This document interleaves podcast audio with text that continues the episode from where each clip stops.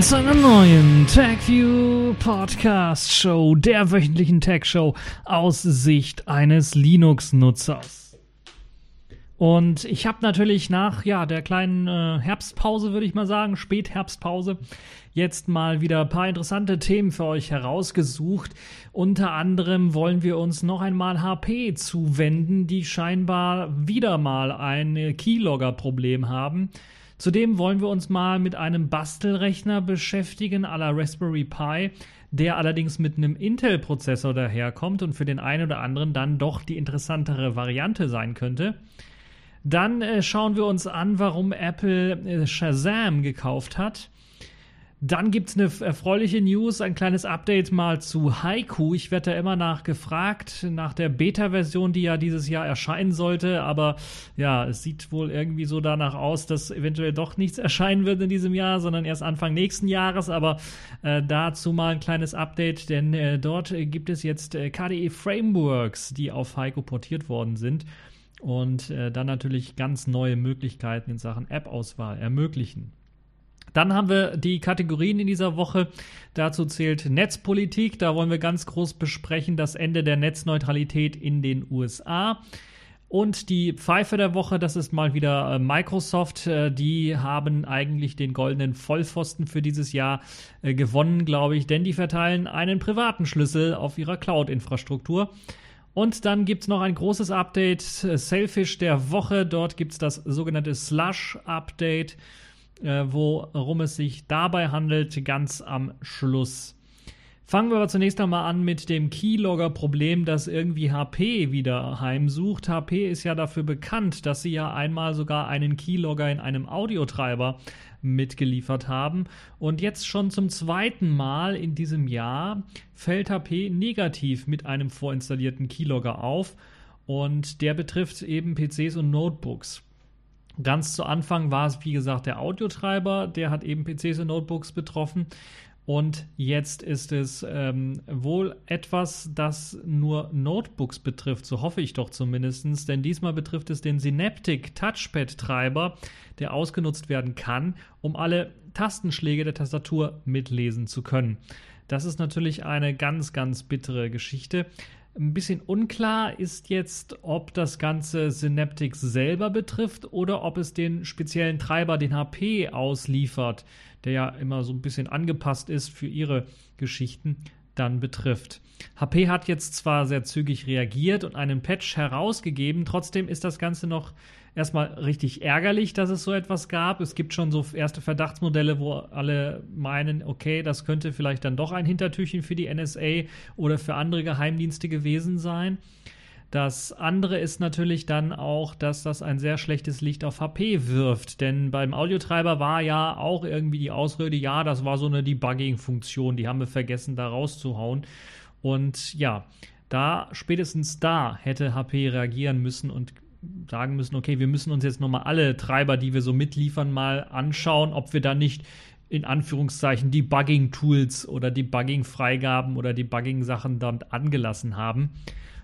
Scheinbar hat man das nicht gemacht und so gibt es jetzt quasi das zweite kleine Skandelchen, was eben HP Notebooks angeht, HP Notebooks und Laptops angeht, die dann jetzt eben mit einem weiteren Keylogger ausgestattet daherkommen.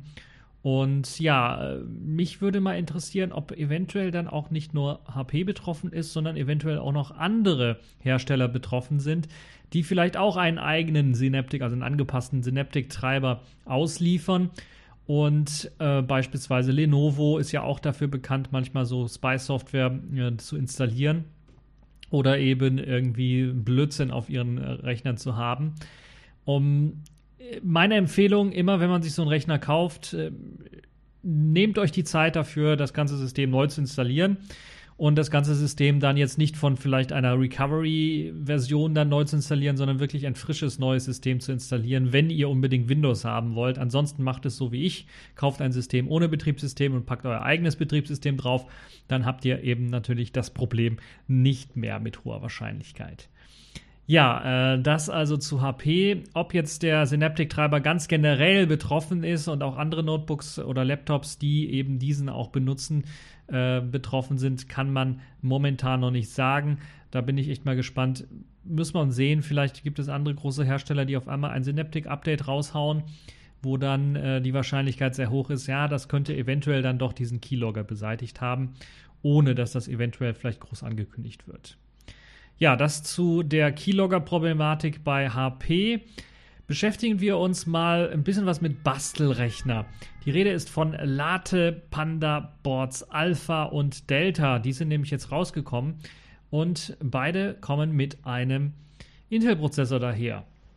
Diese kommen allerdings nicht nur mit einem Intel-Prozessor daher, sondern auch mit einer weiteren Besonderheit, nämlich einem Arduino-Coprozessor. Und äh, das kann natürlich dann benutzt werden, um eben auch die Bastelaufgaben, die man so mit dem Arduino machen kann, eben auch auf dem Latte Panda Boards machen kann. Beide Boards kommen mit der Möglichkeit, entweder Windows oder Linux aus, äh, ja, ausgeliefert daher. Und ähm, man hat die Möglichkeit, äh, dann eben auch im Nachhinein ein anderes Betriebssystem draufzuspielen, was sicherlich auch eine schöne Geschichte ist. Die äh, leistungsstärkere Version ist die Alpha-Version und die kommt mit einem Intel Core M3 7Y30 Prozessor daher. Dieser bietet äh, die HD 650 Grafikeinheit von Intel sowie 1,6 GHz Takt anstatt nur der 1 GHz Takt, die der Prozessor normalerweise hat. Und dieser kann dann natürlich noch im Turbo-Modus auf 1 GHz höher takten, das heißt auf 2,6 GHz kommen und äh, wird dann eben auch mit 8 GB ähm, Low Power DDR3 RAM versorgt und das entspricht dann einer schon sehr beeindruckenden Leistung, die so in etwa der Liga eines kleinen 13 Zoll MacBooks dann äh, hineinkommt. Und wenn wir uns überlegen, wie viel kostet ein kleines 13 Zoll MacBook, ja, sehr, sehr teuer. Also da kommt ihr, glaube ich, äh, 500 Euro aufwärts, je nachdem, ob es gebraucht ist oder ob ihr es neu kauft. Und wir reden jetzt hier bei dem äh, Alpha-Board, glaube ich, unter, von unter 200 Euro oder gerade mal 200 Euro. Das heißt, das ist schon ein großer Unterschied und man kriegt fast die gleiche Rechenleistung. Wer nicht so viel Leistung braucht, äh, falls ihr wirklich einen Bastelrechner haben wollt und so viel Leistung eigentlich gar nicht benötigt, habt ihr natürlich auch die, möglich, die Möglichkeit, etwas, die etwas günstigere Variante zu kaufen, die auf den Namen Delta hört, also Lata Panda Delta. Und diese Version kommt dann mit einem Intel Celeron N4100 Prozessor daher und etwas schwächeren Grafik HD 600 und nur 4 GB äh, Low Power DDR3 Arbeitsspeicher. Bei beiden Lata Panda Boards kommt natürlich dann auch WLAN, Bluetooth, Ethernet sowie drei USB-Schnittstellen, drei USB 3 Schnittstellen hinzu. Äh, zudem gibt es die Möglichkeit, beide Boards mit einer Spannungsversorgung auf einem USB-C-Anschluss zu versorgen, also damit äh, ja, zu äh, bepowern. Und natürlich kann ein Display entweder per HDMI oder dann auch DisplayPort angeschlossen werden. Dazu stehen also beide zur Verfügung und man kann auch beide parallel anschließen, sodass man zum Beispiel zwei Monitore ohne Probleme anschließen kann.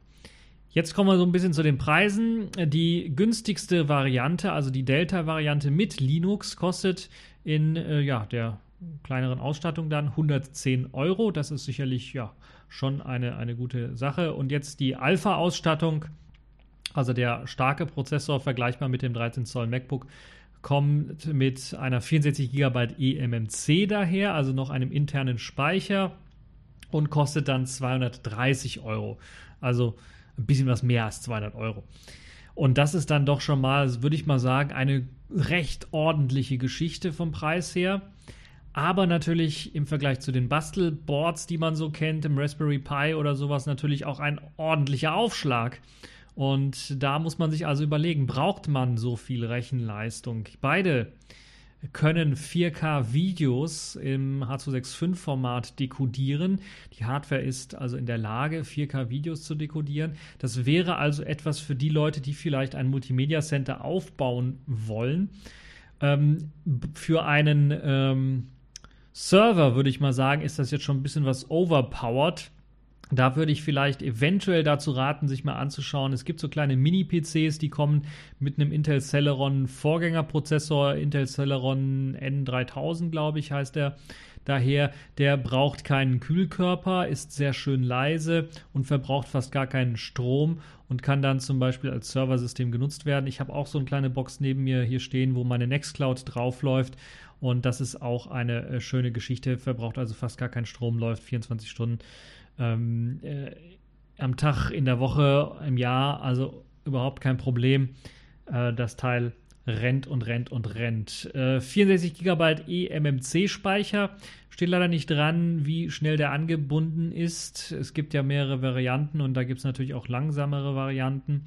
Ansonsten bei der ja ohne internen Speicher ausgestatteten Alpha äh, Delta Variante müsst ihr dann eben äh, irgendwie anders äh, Speicher bestücken, zum Beispiel über USB 3 ähm, eine SSD oder sowas anschließen.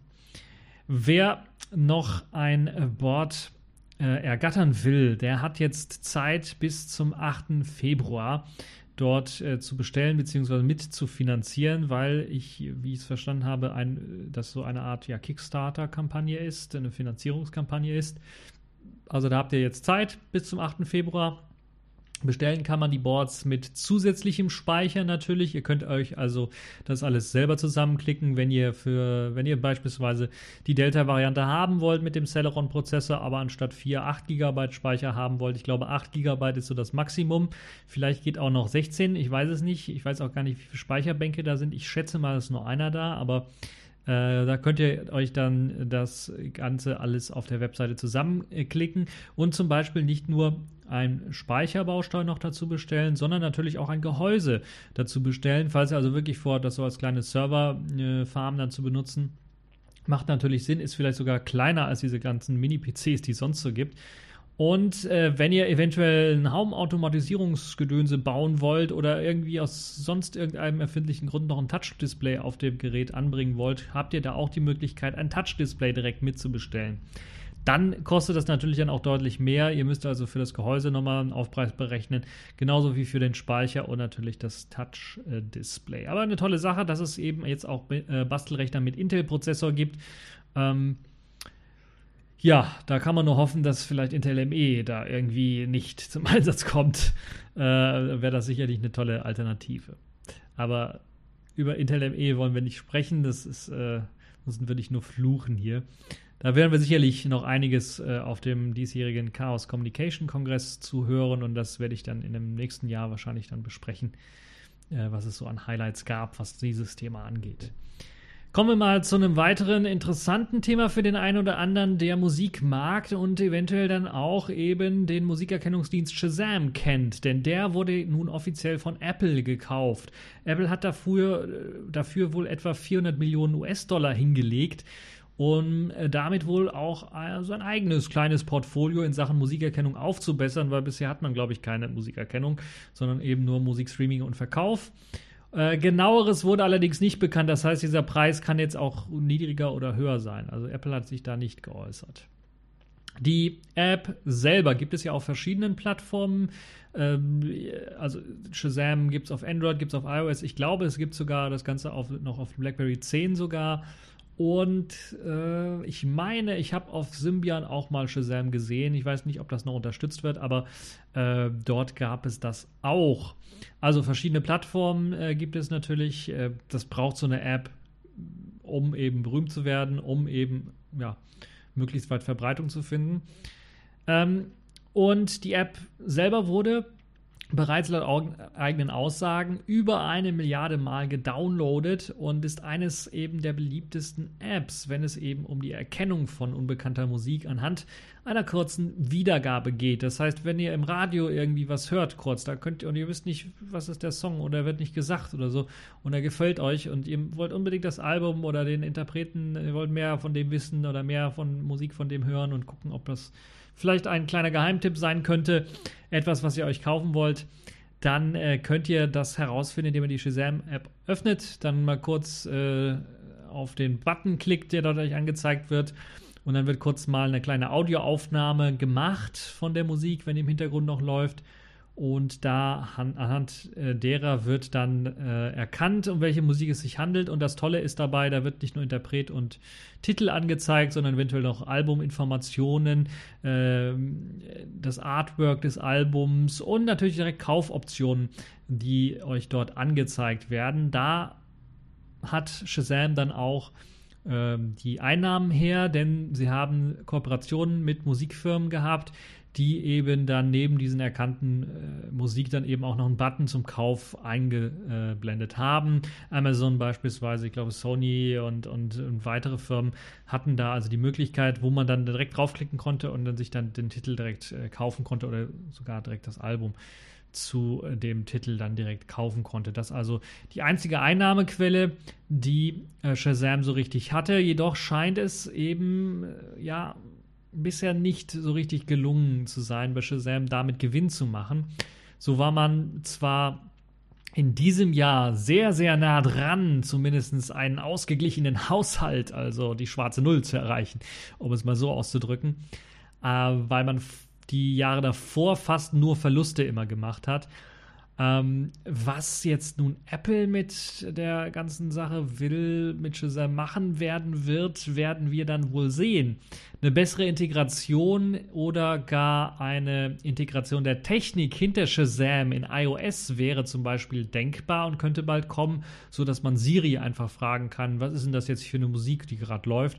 Und äh, Siri das dann erkennen kann. also das wäre zumindest eine Möglichkeit, die ähm, denkbar wäre. Apple könnte auch die anderen Musikanbieter aus Shazam rauswerfen. Also die Konkurrenz im Grunde genommen war ja Apple auch seinen eigenen Dienst pushen will, eventuell, also iTunes pushen möchte. Wobei dieses Gerücht wohl nicht ganz damit ja, stimmig ist zu dem, was es da auch noch sonst so gibt, die Möglichkeit oder die ja, Vermutung, dass eventuell iTunes geschlossen wird, also der Musikstore iTunes geschlossen wird und man nur noch den Streamingdienst anbieten möchte bei Apple. Ähm, ja, da müssen wir mal schauen, was draus wird. Vielleicht ist das so der letzte Versuch von Apple, mithilfe der Shazam-Integration in der einen oder anderen Form, dann eventuell äh, doch noch die Verkaufszahlen wieder bei iTunes hochschnellen zu lassen. Ob Shazam dann eventuell sogar für andere Plattformen komplett eingestellt wird und nur noch eben auf Apples iOS zur Verfügung stehen wird, das werden wir dann sehen. Es gibt ja ein paar alternative Apps auch, wenn die vielleicht nicht ganz so berühmt sind. Ähm, die man dann ebenfalls nutzen kann für die Musikerkennung. Aber Shazam ist wirklich eine der berühmtesten. Also es würde aus meiner Sicht wenig Sinn machen, wenn Apple tatsächlich ihre eigenen Plattformdienst da so ein bisschen pushen möchte, also äh, iTunes ein bisschen was pushen möchte, weil wenn sie dann tatsächlich iTunes dort einfügen in Shazam, auch für die anderen Plattformen, dann kann es natürlich durchaus sein, dass auch Leute dann äh, ja, äh, auf anderen Plattformen dann auf iTunes, glaube ich, Musik kaufen können werden. Eventuell. Ähm, ich weiß gar nicht, ob das heutzutage möglich ist unter Android oder einem anderen System. Äh, Windows Phone gibt es ja auch noch, BlackBerry 10, die dümpeln ja auch noch so ein bisschen vor sich rum im 0% Club. Ähm, ob es dann auch möglich ist, im iTunes Music Store was zu kaufen, ich bin mir gar nicht sicher. Ich glaube nicht, oder? Hm, ja, vielleicht öffnet eventuell Apple auch dann dort so ein bisschen die Pforten für andere Plattformen, um die dann auch mit reinzuziehen, um wirklich mal ein bisschen was mehr Gewinn auch wieder mit iTunes äh, und dem Musikverkauf machen zu können. Nun ja, werden wir sehen.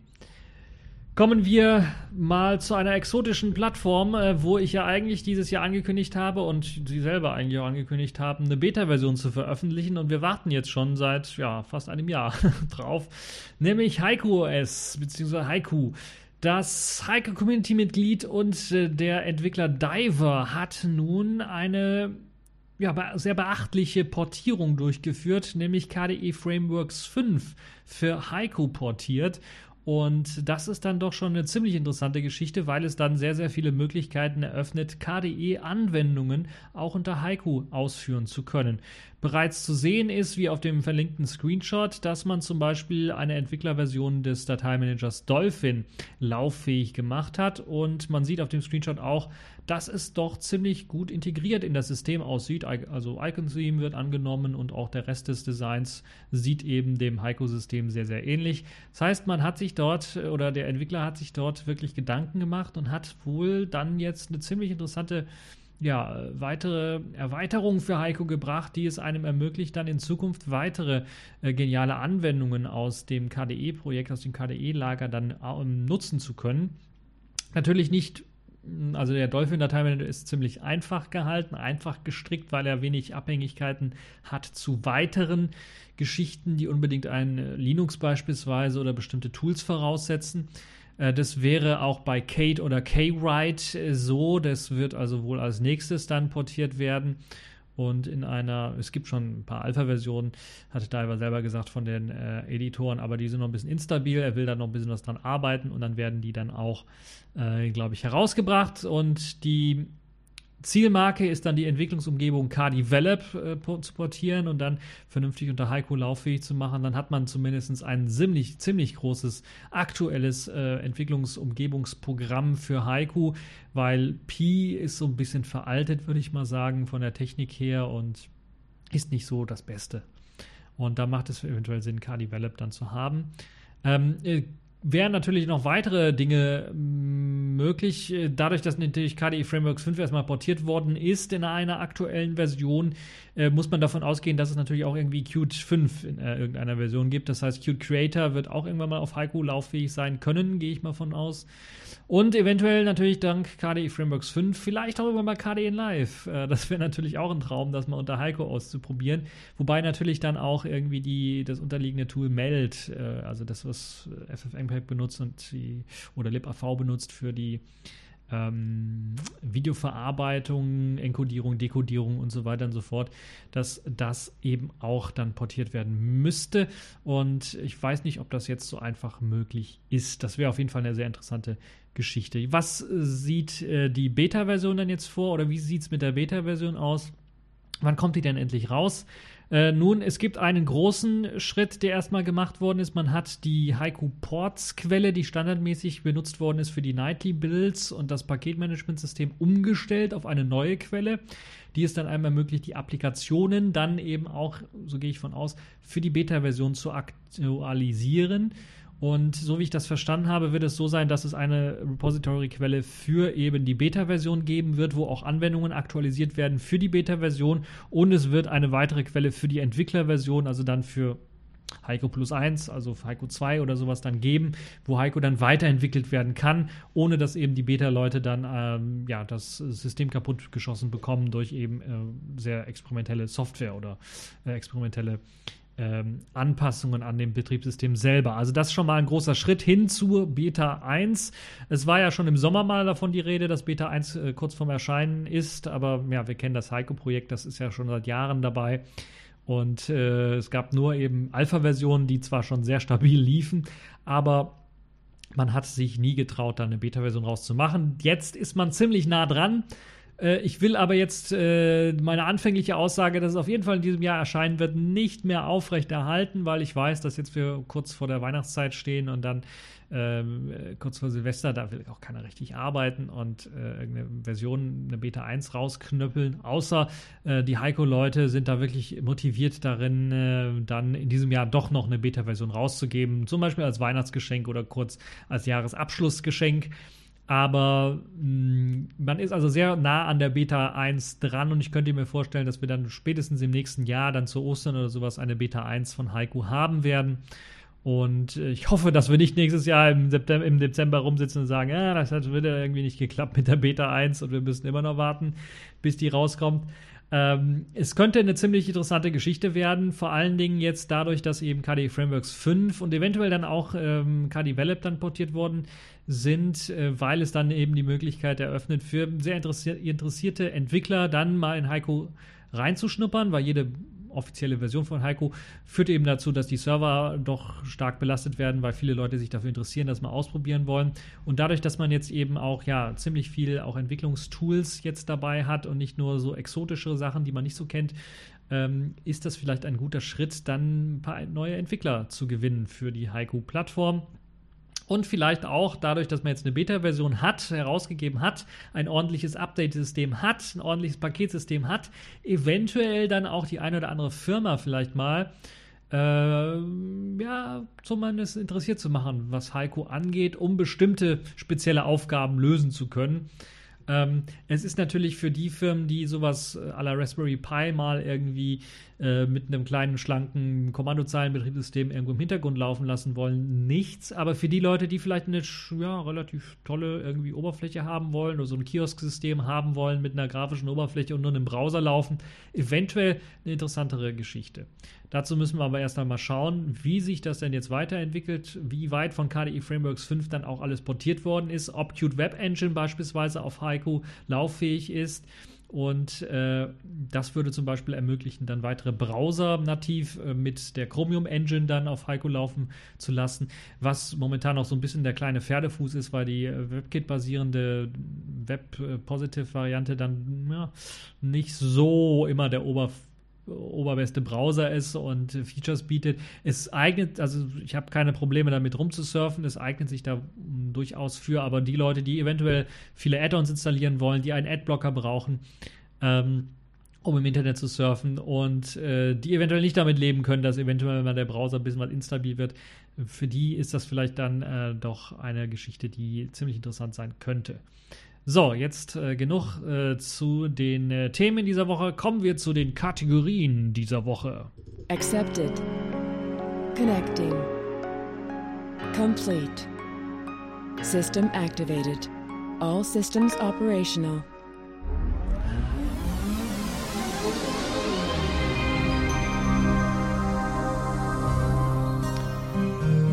Ja, und da kommen wir schon zu einem ersten Skandalthemachen, würde ich mal sagen. Nein, einem Skandalthema, ganz einfach, die Netzpolitik. Und das Ende der Netzneutralität in den USA, das muss man unbedingt ansprechen, denn nun ist es tatsächlich passiert. Wie von vielen gefürchtet, die US-Regulierungsbehörde FCC hat den Weg freigemacht für die Internetkonzerne, die Netzneutralität eben abzuschaffen.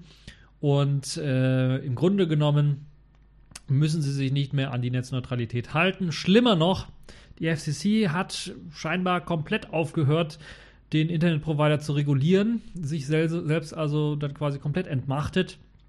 Und ähm, das ist schon ein sehr starkes Stück, weil bisher war ja auch immer so die FCC dafür verantwortlich, dann zu sagen, wenn jetzt zum Beispiel ein Internetprovider ABC äh, dann mal eine Versprechung gemacht hat für den Kunden, dass wenn die Versprechung nicht eingehalten worden ist, dann konnte die FCC mal draufdrücken und hat dann gesagt, hier, ihr müsst das dann aber doch wahr machen, ansonsten müsst ihr Strafzahlungen äh, durchführen. Und das will die FCC in Zukunft auch nicht mehr machen. Man will also sich komplett herausziehen aus der Verantwortung, äh, da überhaupt Regulierungsarbeiten durchzuführen für eben das Netz und für die eigenen, äh, für die Provider. Erst 2015, und das ist das Interessante, hat, haben, hat aber die FCC die strenge Regulierung der Netzneutralität durchgesetzt. Das heißt, gerade mal zwei Jahre ist das her, vielleicht ein bisschen was mehr. Und nun hat aber die Republikanische Partei mit einer 3 zu 2 Stimmen Mehrheit, weil, muss ich vorstellen, da sind fünf Leute, die wirklich im Gremium sitzen und alles Parteimitglieder. Drei waren jetzt von den Republikanern, die haben natürlich dafür gestimmt. Und zwei waren von den äh, Demokraten, die vorher 2015 in der Mehrheit waren und dann eben äh, die Netzneutralität durchgesetzt haben. Und jetzt hat man eben für die Absetzung dieser Regelung ähm, gestimmt. Nun ist also der Weg frei, um das Zweit-, Dritt- oder Viertklassen-Internet herzustellen, je nachdem, wie Provider das wollen. Und das ist sicherlich eine sehr, sehr große Gefahr, auch für den Rest äh, des Internets. Aber es ist vor allen Dingen natürlich erst einmal in den USA ein sehr, sehr schwarzer Tag für das Internet, besonders auch natürlich auch für die Nutzer des Internets in den USA äh, weil die FCC sich quasi selbst entmachtet hat und im Grunde genommen überflüssig gemacht hat und äh, ja, den freien wilden Westen im Internet aufgerufen hat.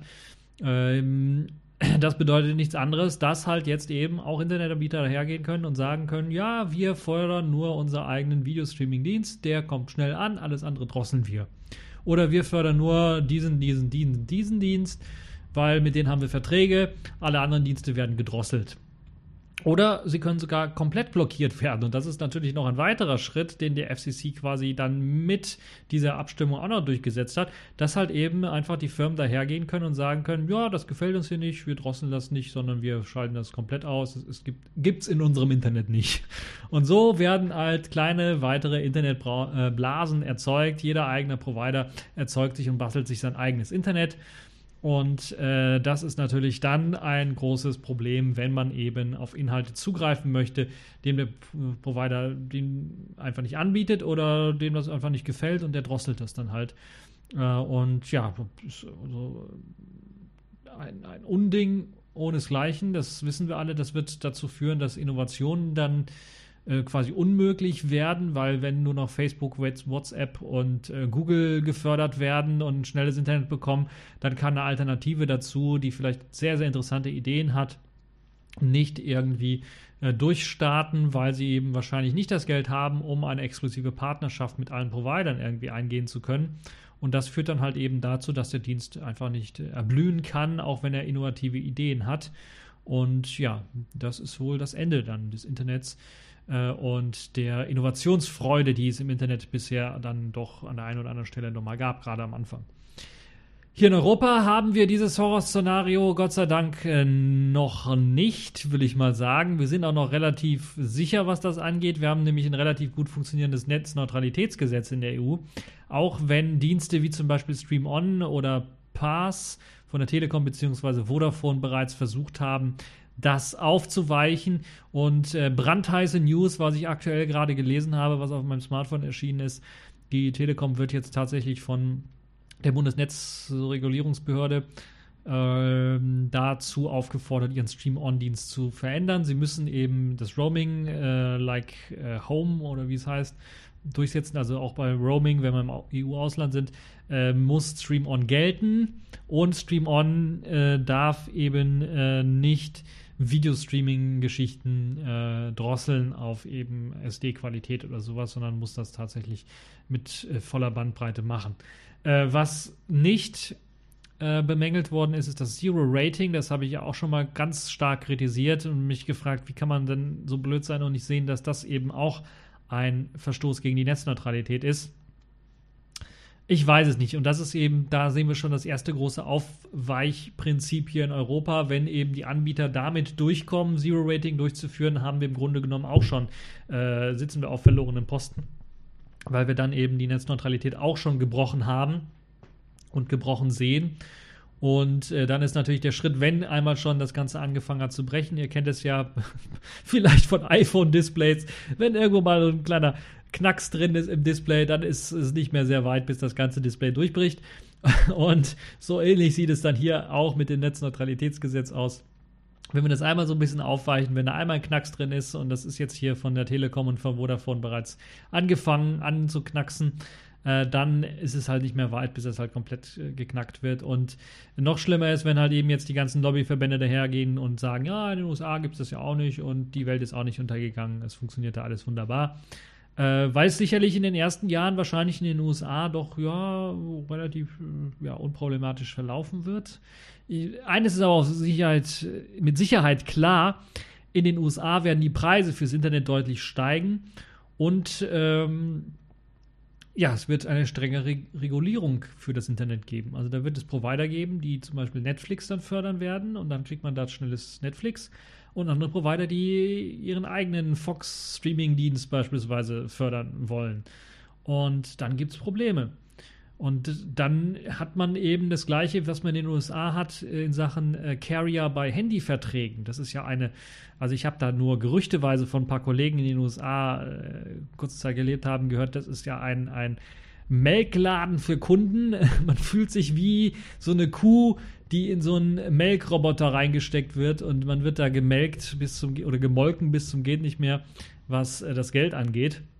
Und genauso wird es dann wahrscheinlich mit dem Internet dann auch sein, dass dann eben, ja, hier Internet Basic, Basic Tarif, äh, Facebook, äh, Google und äh, WhatsApp ist drin. Wenn ihr weiteres haben wollt, müsst ihr den Premium-Tarif. Wenn ihr das in schnell haben wollt, müsst ihr den Super Hyper Premium-Tarif haben. Wenn ihr noch Spiele spielen wollt mit einem niedrigen Ping, müsst ihr natürlich extra bezahlen.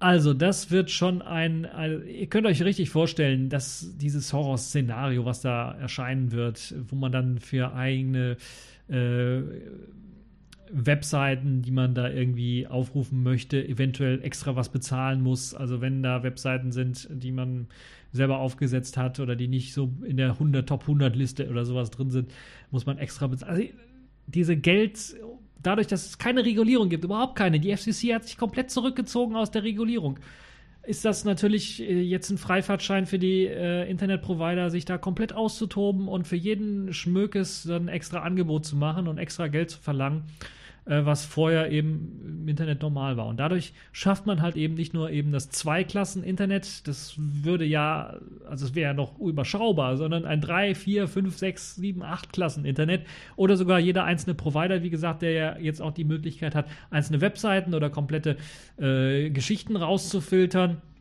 äh, dann natürlich sein eigenes Internet schafft. Äh, beispielsweise kann ich mir durchaus vorstellen, in den USA die ganzen äh, Rechtsidioten, die dort rumsitzen, also Rechtsradikale, die rumsitzen, die vielleicht einen eigenen Internetprovider aufmachen, wo man dann nur noch rechtsradikale Seiten sehen kann. Und wenn dann irgendeiner dann nur diesen Internetprovider hat, sieht er halt nur rechtsradikales Gedankengut im Internet. Oder in seinem Internet. Dann gibt es ein rechtsradikales Internet. Äh, ja, das wollen wir doch alle nicht. Ich weiß auch nicht, also ah, was ist denn da in den USA los? Also das kann man doch eigentlich nicht glauben. Naja, das Internet ist also quasi in den USA wohl für die nächsten Jahre tot oder dabei zu sterben.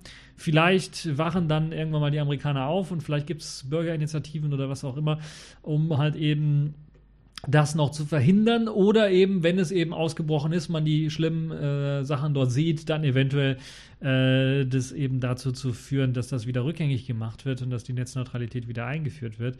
Aber ich habe irgendwie den Verdacht, dass man das äh, nicht mehr ganz zurück, also wenn man es nicht verhindern kann jetzt, äh, dass man äh, dann, wenn es einmal in zwei, drei, vier, fünf Klassen Internet gibt, dass man dann das Ganze sehr schwer zurückdrehen kann. Deshalb hoffe ich und bete quasi darum, dass wir hier in Europa nicht den gleichen Fehler machen und die Netzneutralität aufheben, weil dann haben wir auch das Internet in Europa verloren.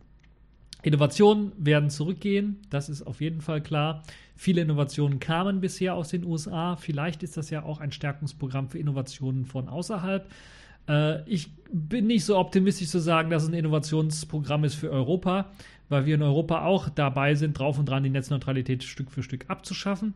Selbst wenn wir momentan noch gute Gesetze haben, aber ich habe irgendwie das Gefühl, dass vielleicht das Ganze ein Innovationsprogramm für die asiatischen äh, Länder sein könnte, insbesondere dort China, die dann eventuell dort jetzt der Innovationsvorreiter in Sachen Internettechnologien werden könnten. Kunden werden veräppelt und können sich nicht dagegen wehren. Das ist natürlich auch wieder so ein Problem, äh, was eben durch eben diese vielen Angebote, die dort dann entstehen werden. Das wird nicht nur Zero-Rating ähm, sein, was es ja sowieso ohnehin schon wahrscheinlich geben wird in den USA, sondern das ist dann natürlich dann auch, äh, dass man für einzelne Inhalte im Internet dann auch noch bezahlen muss, dass man die sehen kann, obwohl sie kostenlos im Internet quasi stehen. Ja, hoffen wir aufs Beste, dass wir sowas in Europa nicht erleben müssen, aber wir müssen damit rechnen, dass sicherlich die Internetprovider und die Lobbyarbeiten, die Telekom hat ja jetzt schon gezeigt, Vodafone ist nachgezogen, äh, durchaus ihr gieriges Verhalten dort weiter fortsetzen wollen und solche Internet kaputtmachenden äh, Dienste dann sicherlich auch durchführen wollen und Dienstleistungen anbieten wollen.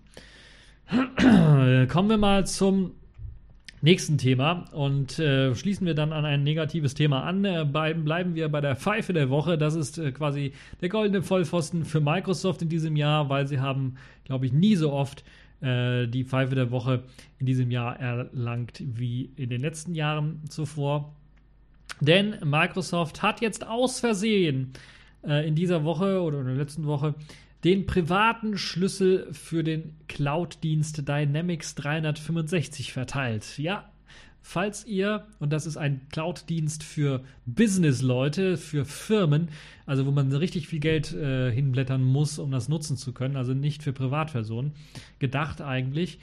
Äh, sie haben einfach mal einen privaten Schlüssel mehr oder weniger veröffentlicht. Grund hierfür war aber jetzt eben nicht ein nachlässiger Mitarbeiter, der den Key einfach irgendwo frei zugänglich gemacht hat, sondern eher eine technische Panne oder Eigenheit des Cloud-Dienstes selbst, denn der Cloud-Dienst selber verwendet für den Server sowie für jede gesandboxte virtuellen äh, Einheit des Servers, also ein virtueller Server, den man dort aufsetzen kann. Das gleiche Zertifikat. Jetzt fragen sich einige, hm, ja und? Äh, das ist wohl euch auch nicht ganz klar, aber der Softwareentwickler Matthias äh, Gliv, äh? Glivka ist es gelungen, äh, bei einer Instanz den privaten Schlüssel zu extrahieren. Ist ja eigentlich gar nicht so schwer, weil man hat halt eben, äh, ja, man hat eben die Möglichkeit, wenn man auf den Server draufkommt, dann mehr oder weniger mit ein paar Tricks und Tools den privaten Schlüssel zu extrahieren. Merkt ihr jetzt, wo die ganze Geschichte hinführt? Ja, er hat damit quasi die Kraft, den ganzen Server zu kontrollieren und alle virtuellen Server, die drunter sind, im Grunde genommen oder drauf liegen auf diesem Server, weil ja alle mit dem gleichen Zertifikat ausgestattet werden. Das heißt, damit kann er nun Man-in-the-Middle-Attacken ausführen. Möglich macht das Ganze das RDB, RDP-Protokoll, das äh, Kunden erlaubt, auf diesen gesandboxten Servern zuzugreifen. Wir kennen ja Microsoft-Server die kommen mit einer grafischen Oberfläche daher, deshalb braucht man das RDP-Protokoll, um darauf zuzugreifen. Ähm, also eine Art VNC-Protokoll, wer das nicht kennt. Remote Desktop Protokoll heißt es äh, ausgeschrieben. Damit ist es dann auch ohne Probleme möglich, den privaten Schlüssel zum dazugehörigen Zertifikat zu extrahieren. Dieser private Schlüssel ist zwar als nicht exportierbar im System markiert, aber es scheint kein richtiger Schutz zu sein, weil es gibt diverse Tools, die dies umgehen können und den privaten Schlüssel dann trotzdem extrahieren können, weil er ja auf dem System drauf ist. Und genau das hat Matthias Glifka auch gemacht. Ähm, und mit seinem eigenen Tool, hat ein eigenes Tool dafür geschrieben, diesen privaten Schlüssel dann extrahiert. Äh, da alle Instanzen ja auf dem Server, also die virtuellen Server, die da drauf laufen, auch eben der andere Nutzer das gleiche Zertifikat einsetzen, wäre es ihm also so möglich, sich zwischen den Verbindungen der User und dem Cloud-Server dann zu schalten und einfach Sachen mitzulesen. Er hat ja jetzt privaten Schlüssel, er kann da einfach mal aufschließen und gucken, was, was wollen die, was machen die, kann sich das durchlesen, kann das weiterleiten oder eben dann auch seine eigene Phishing-Seite da irgendwie zwischenschalten, um alles irgendwie mitzufischen, mitzulesen, mitzumachen. Und das ist natürlich zum einen natürlich ein äh, gefundenes Fressen für die Leute, die einfach mal äh, Spionage betreiben wollen, also ähm, äh, Betriebsspionage betreiben wollen, Firmen ausspionieren wollen und an Innovationen rankommen wollen von anderen Firmen oder an Produktideen und so weiter und so fort. Und ja, das macht es halt möglich, eben Verbindungen zwischen User und Cloud-Server zu schalten. Also eine klassische Man-in-the-Middle-Attacke, äh, er kann nicht nur mitlesen, sondern natürlich auch Daten manipulieren und dann vielleicht gefälschte Daten oder sowas auf den eigentlichen Server draufpacken. Äh, diese ganze Forschung hat Matthias bereits im August Microsoft gemeldet, die ihm dann mitteilten, dass sie dies nicht als Sicherheitsrisiko ansehen. Und das ist natürlich noch ein richtig starkes Stück. Hallo Microsoft, ihr verwendet einen Zertifikatsschlüssel für alle Nutzer eures Cloud-Dienstes. Wenn einmal irgendeiner diesen privaten Schlüssel wie der Matthias hier rausfindet, kann er all eure Nutzer kompromittieren. Und ihr sagt tatsächlich, ach, das ist, wir sehen da kein Sicherheitsproblem. also, ich weiß nicht, wie blöd man da eigentlich noch sein kann oder werden kann. Oder sie haben es einfach nicht verstanden, was er da gemacht hat. Oder sie haben ihre eigene Infrastruktur nicht verstanden. Anders kann ich mir das nicht vorstellen, dass Microsoft das nicht kapiert hat. Und Matthias hat sich das wohl eher genauso gedacht und hat dann noch eine E-Mail geschrieben und das Problem dann ein bisschen was ausführlicher beschrieben, was denn da jetzt nun alles möglich ist. Daraufhin kam allerdings keine Reaktion. Das war dann ein bisschen zu viel wahrscheinlich. Oder man hat einfach gesagt, ah, die E-Mail, da haben wir schon mal, die E-Mail-Adresse, den Typen haben wir schon mal geantwortet, der, der schreibt uns ja nochmal an innerhalb eines Monats. Das geht nicht, den setzen wir auf die Spam-Liste und deshalb nicht mehr reagiert. Ja, äh, richtigerweise hat der Finder, also Matthias, die Lücke dann äh, nicht, äh, hat erst einmal nicht aufgegeben und die Lücke dann ähm, weiteren Personen gemeldet, die zum Beispiel für die Zertifizierungsstelle arbeiten bei Microsoft. Denn Microsoft hat eine eigene Zertifizierungsstelle und hat denen dann mitgeteilt, hier, euer Zertifikat ist kompromittiert, weil ich habe den privaten Schlüssel rausgefunden. Und äh, ja, also praktischerweise eben auch bei Microsoft. Und das ist natürlich eine herrliche Geschichte. Und äh, Microsoft, äh, die Zertifizierungsstelle von Microsoft sagte ihm dann, äh, dass man seine E-Mail, die ursprüngliche E-Mail nicht finden könne und selbst nachdem er diese dann nochmal gesendet hat, irgendwie sei sie nicht angekommen, äh, bis man dann plötzlich mitteilte, ach, man arbeite an einer Lösung des Problems. Und sechs Monate später hat sich offensichtlich nichts getan.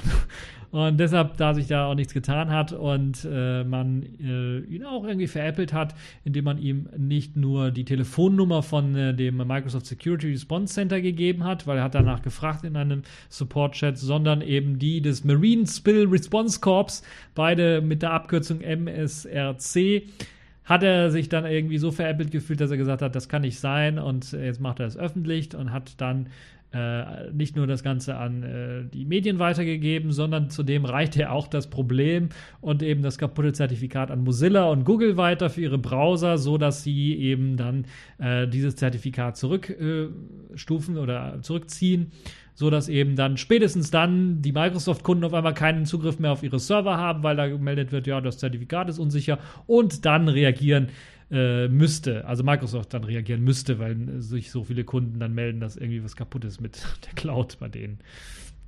Ja, äh, diese haben als Regel dann auch festgeschrieben, also Mozilla und Google, dass kompromittierte Schlüssel innerhalb von 24 Stunden zurückgezogen werden. Das haben sie dann auch gemacht.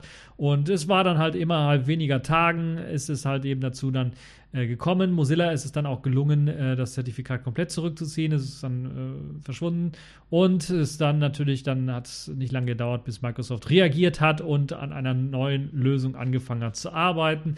So soll es dann in Zukunft jetzt jede Instanz von Dynamics 365 geben, die ihr eigenes Zertifikat haben mit ihrem eigenen privaten Schlüssel, so dass halt eben nicht ein Schlüssel kompromittiert werden kann äh, oder ausgelesen werden kann und dann eben alle anderen auch komprimiert sind.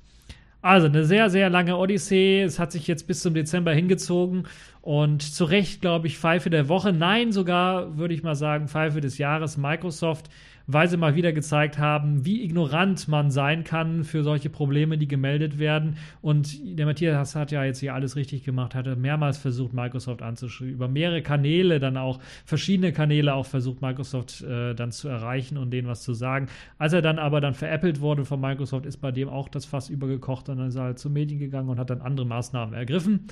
Und das ist vielleicht auch mal ein Weg, den man gehen sollte, wenn man ähnliche Probleme an Firmen melden möchte. Erstmal bei Firmen versuchen, dann vielleicht bei anderen Abteilungen der Firma versuchen, wenn es keine Rückmeldung gibt nach einer gewissen Zeit. Und wenn das alles nichts hilft, äh, öffentlich machen und dann in dem Fall, wenn es jetzt um Zertifikate geht, einfach mal an Mozilla und Google melden und sagen, ja, das ist kompromittiert. ich kann es beweisen, ich habe den privaten Schlüssel, ich kann da jetzt auf alle Sachen zugreifen. Ja, okay, sagt dann Mozilla oder Google und äh, sperren dann oder ziehen dann dieses Zertifikat zurück und dann spätestens dann wird der Konzern reagieren, so wie in dem Fall hier auch Microsoft reagiert hat. So, das also zu dem äh, Thema der Pfeife der Woche oder sogar Pfeife des Jahres Microsoft und dieser kleinen Odyssee, des ähm, ja, Finders dieses, dieser Lücke. Kommen wir mal zu einem erfreulichen Thema. Wir wollen natürlich dieses Jahr, naja, ich will das Jahr noch nicht zu Ende loben oder noch nicht zu Ende, aber zumindest vor Weihnachten, in der vorweihnachtlichen, vorweihnachtlichen Zeit möchte ich euch nicht mit irgendeinem Horrorgeschichte entlassen, sondern mit einem positiven Thema. Kommen wir also zum Selfish der Woche, zumindest für die Leute, die sich für Selfish interessieren. Selbst für die Leute, die sich nicht dafür interessieren, trotzdem eine spannende Geschichte, wie ich finde. Äh, wenn man sich so die Geschichte von Jolla hm, anschaut und dass sie kurz vor der Pleite standen, vor einem Jahr noch oder etwas mehr als einem Jahr, ist das schon bemerkenswert, was sie auf der diesjährigen Slush vorgestellt haben. Wie fast in jedem Jahr war Jolla wieder auf der Slush, diesmal der Slush 2017. Für die Leute, die es nicht wissen, das ist die größte europäische Messe für Tech-Startups. Ähm, und äh, Jolla war da bisher auch immer jedes Jahr seit 2013 oder sogar 2012 und hat diesmal wieder großartige Ankündigungen gemacht. Und ja, es sagen dann, ja, die machen immer große Ankündigungen, kommt da nichts bei raus. Nee, das ist nicht immer so. Also Ankündigungen, die sie vielleicht im Internet sagen, wie wir machen mal Yolla, äh, wir machen mal Savories äh, Open Source, ist was anderes, als wenn sie das auf einer Bühne äh, verkünden, wie eben der Slush 2017, weil das, was auf der Bühne verkündet, ist meistens eher das, was dann auch der Wahrheit entspricht, als das, was im Internet manchmal so an äh, Verkündigungen gemacht haben in der Vergangenheit. Mittlerweile sind sie auch äh, ein bisschen, was, was Ankündigungen angeht, zurückhaltender geworden. Aber sie haben jetzt großartige Sachen angekündigt auf der Slush und zwar erst einmal, auch wenn man nicht direkte Zahlen veröffentlicht hat, hat man die Verkaufszahlen von Selfish X gelobt. Also man ist da sehr positiv, äh, ich will nicht sagen überrascht, sondern sehr, sehr, sehr positiv gestimmt, was die Verkaufszahlen angeht. Und man plant jetzt die Erweiterung dieses Programmes in dem eben vor allen Dingen zunächst einmal andere Länder mit eingebunden werden, äh, bei denen jetzt dann auch Savage X offiziell gekauft werden kann. Äh, wahrscheinlich ist damit der nordamerikanische Kontinent gemeint, also Kanada, USA, vielleicht auch der südamerikanische, ich weiß es gar nicht. Eventuell ist da eben äh, das auch mit drin und vielleicht auch der asiatische Markt. War der vorher schon drin? Nee, der war vorher, glaube ich, nicht drin, war nur der europäische Markt drin. Also vielleicht wird sich das bis dahin dann auch ausdehnen. Wir werden mal sehen. Äh, zudem will man aber auch Ausschau halten nach weiteren Sony Xperia-Geräten, die als Ziel für das 2018 Hardware-Portfolio geeignet wären. Das heißt mit anderen Worten, man schaut sich schon mal um nach dem ja, zweiten großen Sony Xperia-Device, das man dann fürs Jahr, für das Jahr 2018 dann portieren möchte. So wie ich das verstanden habe, heißt es also mit anderen Worten, man möchte jetzt keinen Port eines Xperia X Kompakt machen, was ja im Grunde genommen die gleiche Hardware hat wie das Sony Xperia X oder eben äh, die weiteren Sony Xperia X Varianten, also die Dual SIM Variante beispielsweise vollständig irgendwie unterstützen, sondern man hat das so ein bisschen abgetreten an die Community. Und im Grunde genommen ist das ja auch hm, ja, eine halbgare Sache, würde ich mal sagen, weil man sich natürlich dadurch erst einmal beschränkt, okay, kommerzieller Support sowie das Jahresupdate, was wir versprochen haben, das wird es für das Sony Xperia X geben. Und wir werden daraufhin alles optimieren und weiterhin Updates machen, sodass das System irgendwann mal aus dem Beta rauskommt, weil es momentan immer noch in der Beta-Version offiziell ist.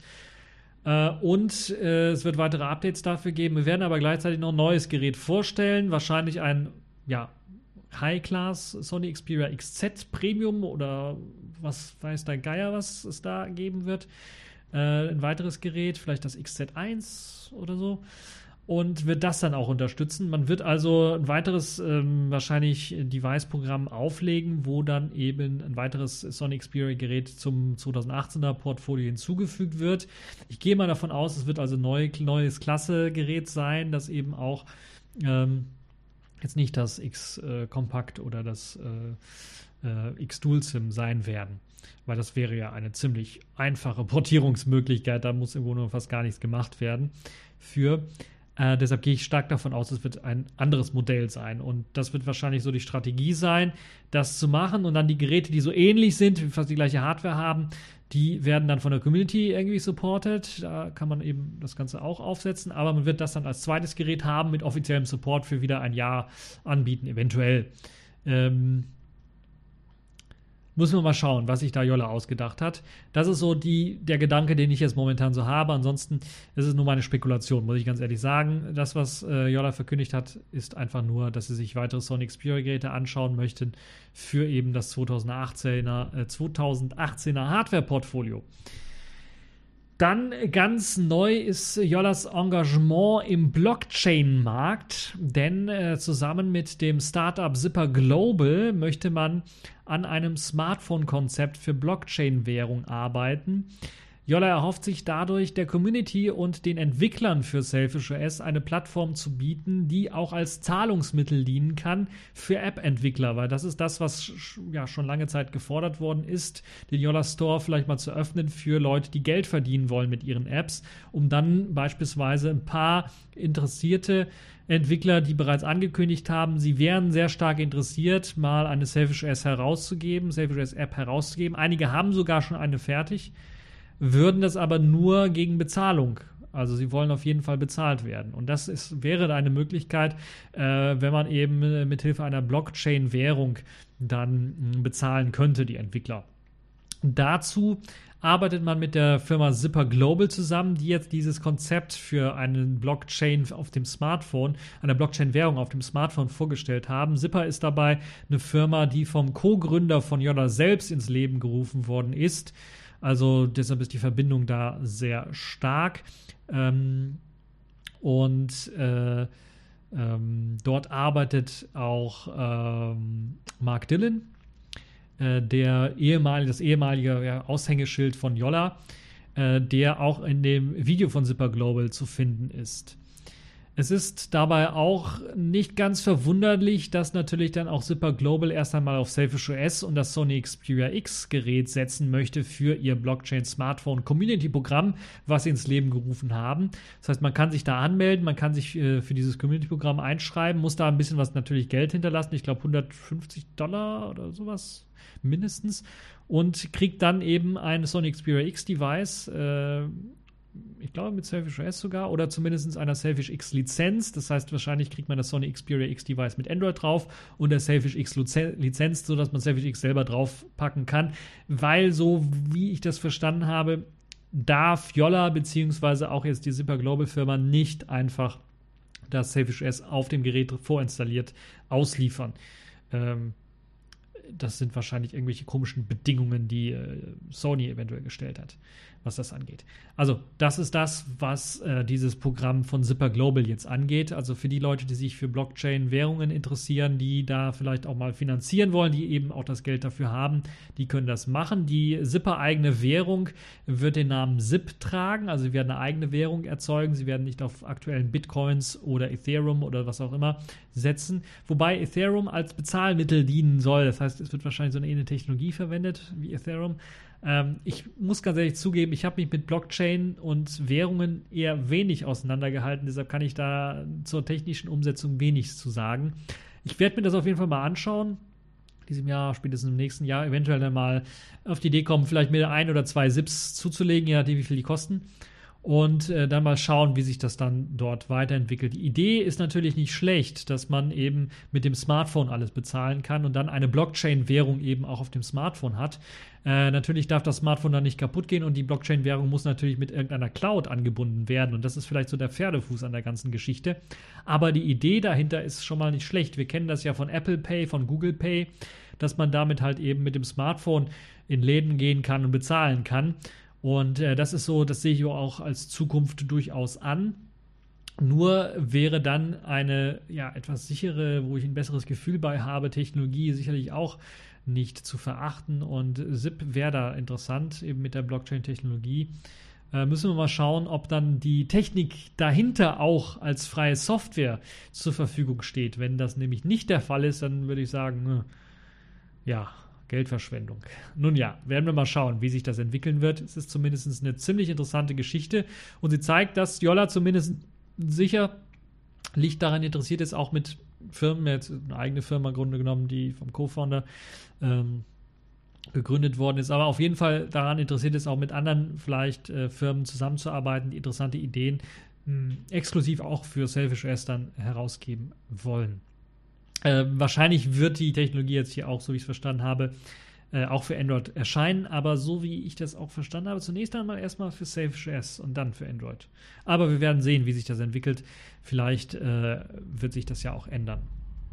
Ja, wer mehr, wer mehr dazu erfahren möchte, der kann sich auf der Zipper Global Webseite, die im Artikel verlinkt ist, dann das Ganze anschauen und äh, dort findet man im Artikel auch das kleine Videochen, das so ein bisschen äh, die Blockchain-Währung erklärt und man kann dort dann auch mitfinanzieren und mitmachen, wenn man denn äh, möchte. Das war aber noch nicht alles, was Yolla angekündigt hat, denn äh, der Yolla-Partner Yalla Soft aus Lateinamerika hat auch Ankündigungen gemacht. Und äh, zwar, nachdem sie jetzt die ersten drei Smartphones mit Selfish OS vorgestellt haben in äh, Lateinamerika, wollen sie jetzt auch nach Europa und Russland expandieren und dort ihr Astion Smart, ihre Astion Smartphones vorstellen. Für Russland hat man dazu noch eine Kooperation mit der Open Mobile Gruppe geschlossen. Es ist ja auch ein äh, Yolla-Partner oder Selfish OS-Partner in Russland.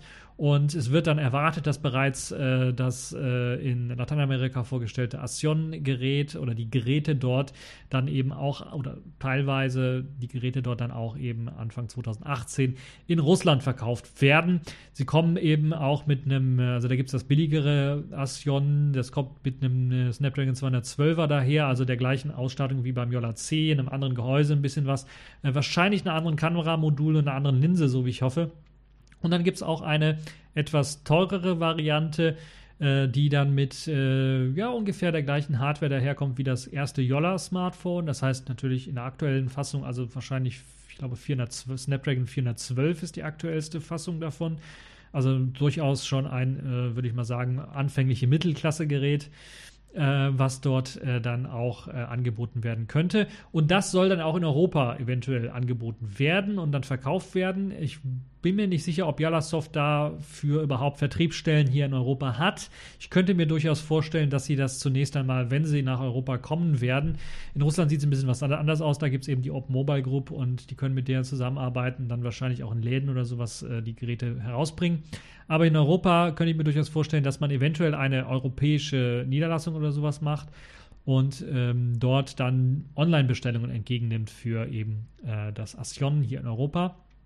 Aber dass es also jetzt nicht in äh, Mediamärkten oder Saturn oder sowas dann erscheinen wird, das ist, äh, sollte eigentlich äh, dem einen oder anderen durchaus äh, bekannt sein. Es wird wahrscheinlich eher so eine Aktion wie BQ, die damals die Ubuntu-Phones verkauft haben, ähm, nur wahrscheinlich ohne eben diese Exklusivität, wir haben nur 1000 Stück oder so äh, könnte ich mir durchaus vorstellen, dass das so eine Aktion sein werden wird. Aber es ist ein kleiner guter Schritt in die richtige Richtung, würde ich mal behaupten, äh, dass jetzt auch eben so eine, ja doch, bolivianische Firma dann jetzt äh, global anfängt zu denken und ja durch ein exklusives Produkt wie eben hier ein Selfish S-Phone äh, sich durchaus Chancen erhofft, dann auch weltweit äh, expandieren zu können. Also eine tolle Geschichte, wie ich finde. Müssen wir mal schauen, wie sich das im Jahr 2018 weiterentwickelt. Wir dürfen also auf ein spannendes äh, Jahr 2018 gespannt sein. Nee, das klingt irgendwie. Wir dürfen auf ein spannendes Jahr 2018 hoffen. Äh, Zumindest äh, wenn es um Selfish OS äh, geht. Und da bin ich dann auch sehr interessiert dran. So, das war es dann jetzt auch für diese TechView Podcast Show und das war im Grunde genommen auch die letzte TechView Pod, die richtige letzte TechView Podcast Show in diesem Jahr, denn ich werde jetzt tatsächlich eine Weihnachts- bzw. dann sogar Neujahrspause machen. Keine Angst, es wird auch weiterhin Inhalte geben. Also ich habe ein paar äh, Videos schon voraufgezeichnet, die dann wohl, ich weiß nicht, ob sie zu Weihnachten jetzt rauskommen werden, da werden Leute sicherlich andere Sachen machen, aber vielleicht so kurz nach Weihnachten dann mal vielleicht veröffentlicht werden. Hier und da ein paar Vlogs, aber auch TechView Podcast Shows äh, für die Leute, die wieder nach neuen Smartphones suchen oder so. Da gibt es wieder mal etwas, was ich äh, ankündigen kann, wo ich dann nochmal wieder mal ein Smartphone teste. Äh, für die Leute, die meinen Test vom BlackBerry ähm, wie heißt es, BlackBerry Motion noch nicht gesehen haben, sollten auf die BlackBerry Base gehen, denn für die habe ich eben das Gerät dann getestet und freundlicherweise wurde uns das Ganze ja bereitgestellt von BlackBerry und die BlackBerry Base hat mich angesprochen, hat gesagt, du machst so gute Tests, mach doch mal einen Test des Motion und das habe ich dann gemacht. Und das findet ihr also dort exklusiv verlinkt. Ich glaube, ich habe das, ich, oder ich werde es zumindest auf der TechView-Seite auch nochmal verlinken, wenn ich das nicht schon gemacht habe, sodass ihr da auch hinfindet. Ansonsten ähm, ja, bleibt mir nichts anderes, als euch frohe Weihnachten zu wünschen und dann jetzt auch schon mal einen guten Rutsch ins nächste Jahr. Ich hoffe, wir sehen uns dann in aller Fitness irgendwie wieder oder ihr hört mich zumindest fit und gesund dann im Jahr 2019 wieder mit einer regulären Folge. Ähm, ja, äh, es freut mich, dass ich so viele Zuhörer habe. Ich würde mir manchmal freuen, ein bisschen was mehr Feedback zu bekommen an der einen oder anderen Stelle. Es gibt ja jetzt äh, die TechView Podcast Show auch in Audioform auf YouTube. Zumindest versuche ich das auf YouTube immer zu veröffentlichen. Da sind die ja, Zahlen der Zuhörerschaft, ja, sagen wir mal, wenn es hochkommt, auf die 100 beschränkt. Das ist so etwas, was ich noch vielleicht ausbaufähig halten würde. Aber ich bin mir natürlich auch relativ sicher, dass sehr viele Leute einfach mal den Podcast abonniert haben und hören und äh, nicht immer auch irgendwie Feedback haben wollen. Man will sich auch manchmal auch nur berieseln lassen von interessanten äh, Podcasts oder interessanten Themen. Ja, das war's äh, für diesen TechView Podcast, für diese TechView Podcast Show. Ich hoffe, es hat euch gefallen und bis zur nächsten Folge.